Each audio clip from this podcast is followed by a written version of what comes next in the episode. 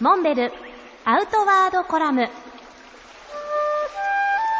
モンベルの辰野勇です。今週も黒部川源流を下る話をします。薬師沢出会いから黒ヨンダムのサイトまで2日間かけて下ったわけですけれどもその翌年改めて黒ヨンダムから下各新部にチャレンジすることにしました。我々は黒ヨンダム直下に7艇の火薬を下ろしていよいよ下ることになります。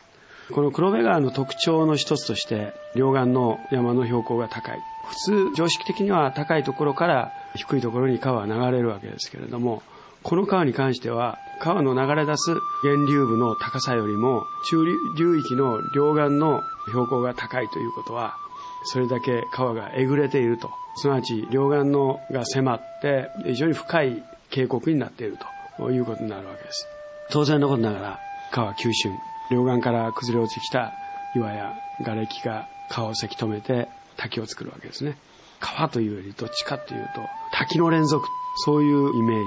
でした。あまりにも流れが急で、そして落ち込み、いわゆる滝が連続しているもんですから、下っていきながら次に流れが見えない。いわば流れが急に消えるわけですね。その下がどうなってるかわからない。最初のうちはこういちいち降りて流れをスカウティングして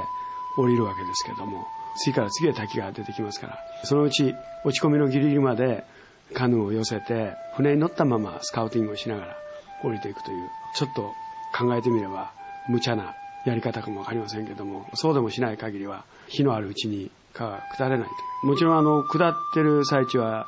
本人はアドレナリンがビンビン出て、非常に緊張しながら下っていくわけですけど、その緊張もさすがに続かなく、まず2名がもうここでやめますということで船を降りました。残った5名がその後角下りを続行したわけですけれども、川自体の長さはさほどではないので、当初はワンプッシュでせいぜい1000人段まで下れるかと思いましたが、あまりにも急峻なので、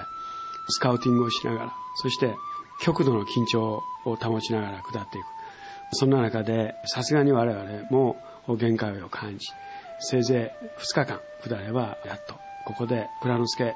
側の出会いで一旦ピリオドを打ってその先は来年また再びチャレンジをするということにして引き返すことにしました。